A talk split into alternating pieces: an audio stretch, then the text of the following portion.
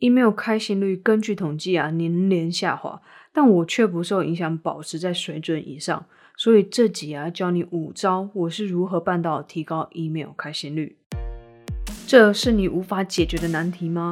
在创业的过程中，始终找不到有效扩张事业和增加收入的系统，更别说幻想拥有更多的时间留给自己和陪伴最爱的人。你尝试很多种方法，想要脱离现况，但怎么样都没有效果。不过现在你可以在这个节目中找到你要的答案。我是成交系统监视家 Brooke，现在即将为你揭晓打造自动化网络世界的秘密。欢迎收听非我 Brooke。首先呢，你觉得 email 是落伍的工具吗？其实啊，比较有付费能力的消费者啊，使用 email 比率啊，其实高达百分之五 percent，领先搜寻引擎啊、社群平台啊等等其他的一个使用率。但是大多数的人都忽略了这一块，一直认为 email 是一个落伍的工具，根本没有人在使用。但是这其实是真正的赚钱平台。其实啊，这从一点就可以观察出来了。呃，现在你在使用的 email 啊，你大概用了多久？你可以稍微想一下，然后再回答我这一题。那其实像我本身我自己呢，像我现在最常用也用的最久的一个 email 呢，其实我大概用了十几年，应该是有。当初因为一些。呃，算是应该是学校啦，要交作业还是怎么样的，就是要申办 email，然后去收信啊、发信这些。那其实从那时候办到现在，我一直在使用，我从来没有断掉过使用这个 email 啊。有了，除了最早最早雅虎的，那到现在的话，基本上就是用 Gmail 嘛。那除了这样子的一个转换之外，那其实我这个 email 大概用了十几年之久，没有换过。也就是说，其实。你只要握有我的 email，你其实可以追踪我一辈子哦。这个我不知道你有没有感觉啦？你会不会有那种客户，就是可能如果你开电商，或者说你在你在经营实体店面，其实也都好，不管你是经营什么样的一个事业，那一个客户进到你的店面，进到你的网页，如果你没有留下他的一个资料，你觉得你后续要再跟进他，你要再找到他的一个资料，找到他的一个联系方式。你觉得是有办法的吗？我觉得应该不太可能啊。如果你没有特地做这样的一个留客户的一个资料的动作的话，其实我觉得你后续要再跟进他，然后后续要再销售他任何的一个东西，基本上是不太可能的。那所以说，其实 email 呢，它就具备有这样的一个效果。好。好，那现在问题就来了。那 email 行销呢，其实存在很久的一段时间，就是它可以说是一个历史的啦。在社群媒体还没有这么这么泛滥之前呢，其实大部分的人哦，在网络的时代呢，都使用 email 这样子的一个方式去做行销。那它其实就很像传统的一个 DM，只是说它是以电子的方式，然后来去做行销，来去做宣传这样。好，那呃，在 email 行销这个地方的话呢，基本上呢，它其实有三个呃三个主要的问题。那第一个的话就是名单收集，就也就是说，你怎么样去收集到一个你的你的呃精准的一个客户的名单。那第二个问题的话，基本上会是开讯率的问题。那其实，在以前呢，呃，email 刚开始的时候，那大家都会很很兴奋、很新奇嘛，因为是新东西嘛。那大家收到 email，基本上它的开讯率基本上高达百分之百啦，因为没有收过这样的东西。那突然间有人寄信给你，那时候还还不是很普及嘛，email。那有人寄信给你，你一定很兴奋，马上想要打开。所以那时候的开心率啊，其实是非常非常高。那一直到现在哦，信件越来越多啊，越多企业的开始使用啊，甚至有呃很多的诈骗啊，或者说很多人去滥用这样的一个信件，一个很好的一个销售的一个系统。那所以导致什么？导致呃我们人们的习惯就开始改变，会觉得说啊，这个是不是广告啊？这是不是垃圾？是不是就是我不要的一个内容？所以说导致开信率越来越低。如果你不使用一些手法，让它迫使客户打开你的信件的话，其实基本上你真的很难很难提高你的一个开信率。好，那第三个问题的话，就是 email 的点击率。那这个的话，我比较归类在于，他已经开信之后，那他有没有对你的信件内容有所反应？就比如说，他有没有呃点你的一个呃推广链接，或者说他有没有点你的一个。呃，网页的一个销售连接，或是说，比如说你有社群平台在底下可以提供给他追踪，那他有没有去做这样的一个点击的动作？那我都把它归类为呃点击率这方面的问题。那就是在哦 review 一下刚刚三个哦关于 email 行销的问题。那第一个主要是名单收集，你怎么样收集名单？你怎么样收集到哦精准的一个客户名单？然后再来另外一个话就是开信率，你当你 email 寄到对方信箱之后。你要怎么提高客户的开信率？那第三点的话，就是哦，当客户开启信件之后，你要怎么样让他去点击你信中的一个连接，来增加点击率？也就是说呢，提高可能是你的销售啦，或者说活动推广的一个一个一个比例啦。好，那再来呢？呃，这一集的话，其实如标题所见呢，我们会针对开信率这部分去做探讨。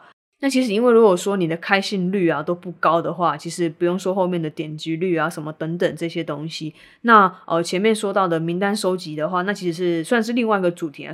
虽然说都归类在 email 这样 email 行销里面这样的一个主题，但是实际上我会把它再抽出来，再再再额外讲，因为我觉得那个。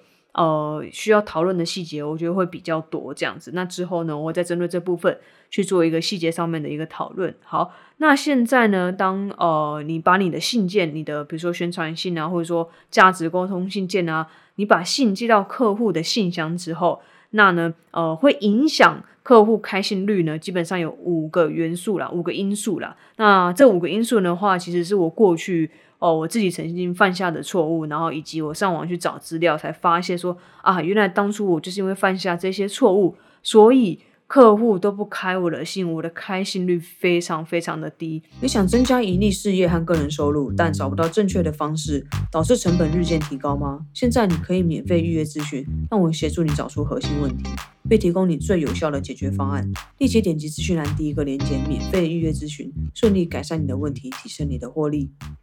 好，那到底是哪五大错误哈？我犯下什么样的滔天错误，然后才会造成这样子的一个成效？我的开心率就非常不好。好，那第一个的话就是哦，你的寄信的系统太烂了。好，然后再来的话就是收信人不知道你是谁，然后再来是收信人对你根本就不感兴趣，还有你的标题根本就不够性感呐。还有最后一个呢，就是你的寄信时间啊，根本就不对啊。好，那刚刚这五个因素呢，哦，我会针对这五呃五个因素呢，去分别去做讨论，然后以及怎么样去做改善，或是比较好，或者说去做避免。好，那第一个呢，就是说哦，你的寄信的系统太烂。那我不知道你有没有这样的一个经验啊？如果说你的寄信的系统不是，就是说所谓的协定软体，比如说你没有跟 Gmail 啦，或者说像雅虎这些等等，那其实很容易。你的你发出去的信件会被送到垃圾信件夹，也就是被视为是 spam 啊，spam 应该就是说是等于说就是垃圾信的概念啊。那呃，受众基本上就不会收到你寄出的信件，因为那像现在 Gmail 的话，你会发现它其实有分三个三个类别嘛，一个就是普通信，那另外一个话算是呃宣传信、促销广告信嘛。那在另外一个话，好像就是社群媒体发出来的一个通知信的概念。那基本上如果哦，你的系统太烂，或者说你发送信件的系统不是被认定的话，那基本上都不会到这三个资料夹，一定呢会到那个呃垃圾信件夹这样子。那这个的话其实很简单，可以可以去避免了。那你就是使用呃大部分的人有在使用的一个系统，然后以及还有跟这些比如说这些呃 email 的一个软体有做一个协定。那我其实都不建议现在还在继续使用，比如说像是雅虎啊这样子的一个信箱，因为它其实很容易。呃，别人如果寄信给你，其实很容易收不到，因为我很常遇到这样的一个问题。比如说，我们要寄信，真的真的只是单纯寄信给他，通知他呃一些事情啊，基本的就是信信跟就信信的来往这样子，那其实很容易哦，雅虎就会挡挡下来这些信件。所以说后续要做处理的话，其实我觉得会很麻烦啦。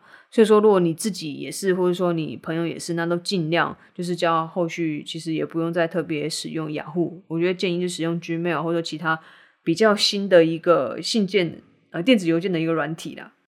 好，那再来的话，第二点呢，就是收信人根本就是说你的客户啊，根本就不知道你是谁。好，如果说你在一个寄件你在寄信人的地方，比如说你没有清楚的表明说你是谁，你叫什么名字，或者说你是什么样的一个品牌，那是不会有陌生人去去打开你的那个信件。也就是说，其实这跟那个什么，举个例子啊，那就是说，假设你有一个陌生人在外面敲门，他没有跟你说他是谁，那他从哪里来，他叫什么名字，那你会帮他开门吗？不会嘛？那这些道理是一样的啊。所以说，如果你在你的寄件人的地方，你根本没有填写你是谁，然后你是什么品牌，那到底凭什么客户要去打开这封信？那其实非常简单哦。接下来是说，你的品牌认知度是不是有清楚到说，他知道说这封信是你寄来的，所以说他对你有兴趣，他就会打开这封信件这样子。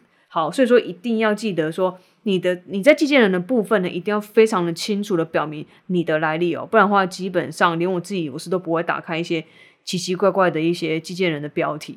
好，然后再来的话就是说。客户对你到底感不感兴趣？好，那即使说收件者知道说你是谁啦，你的品牌你是什么品牌啦，你是谁寄来的啦等等的，但是说他对你的一个内容啊，任何内容都没有兴趣，然后连点开信件、退订、取消订阅的动力都没有的话，那自然是不会开信的，就会直接删除。我不知道这一点的话。呃，你有没有这样的一个亲身体验啊？因为其实有时候，哦，虽然我有订阅蛮多，比如说国外行销大师啊，或者说其他有在呃教课，也就是说我需要的内容的话，那其实我也不会每一封信都打开来看，因为每天其实都十几封这样这样进来，我不可能有那么多时间去看一些可能对我来说我没有兴趣或者说不重要的一个资讯。那其实有时候你可以。在做这些策略的时候，你就可以思考你自己是怎么样的一个使用习惯。那就是因为这样，我才发现说，哦，也很有可能是我的受众，过去我的受众对我本身就不感兴趣，可能我之前提供给他的一个内容就不是他想要的。那后续呢，他其实也很懒得打开信件去做一个取消订阅的动作，因为他不打开信件，他直接把你删掉，他其实对他来说，说不定还比较简单一点。对，那这就是第三个因素，说我过去曾经犯下了错。那我也希望呢。哦，你也可以透过我刚刚的分享，那就也不要放下，也不要犯下同样的错了。好，那再来的话，第四个的话就是，哦，你的标题不够性感。我怎么用性感呢？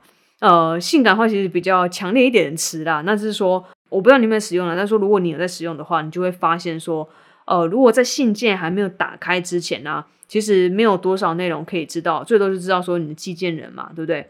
那还有以及你的标题，然后还有在呃副标，或者说这是可以看到，比如说大概一行字的一个内文这样子，基本上就这些这些内容而已。那如果说哦扣除掉寄件人的那个栏位的话，你不能在几秒内你就让你的那个收件者，让你的客户知道说你这个信件的标题是什么，并且让他产生兴趣的话。并且产生好奇心的话，那再一次呢，你的信件又报废了，他就是根本也不会打开来看，或者直接删掉。那这样的话，其实就很可惜嘛。你好不容易辛辛苦苦做出来内容，但是却没有人看见，直接呢，因为你的标题取得够烂，所以说他就不想要开信来看，等于说他就失去了对你的一个兴趣。那久而久之的话呢，他其实呢，就会像我前面就回到上面呃第三点讲的那样子，最后呢，根本哦就。完完全全对你没有兴趣，连开信，你既然现在连看都不会看，就直接去删掉这样子，或者是说等他有空的时候打开来干嘛，就直接把你取消订阅了，根本也不会看这样子。好，那最后一点的话呢，其实就是那个寄件时间不对。那其实我觉得这个非常因人而异啦。那是那时候我觉得重要，可是现在我觉得倒是还好的一个点。那因为根这是根据统计的，他说通常在开信率最高峰的时候呢，会落在寄信后的四个小时内，然后之后呢就会一直去递减这样子开信率啊。那其实呃，以我自己的经验，以我自己过去的一个数据，我去看的话，其实每个人开信的时间其实都真的不太一样。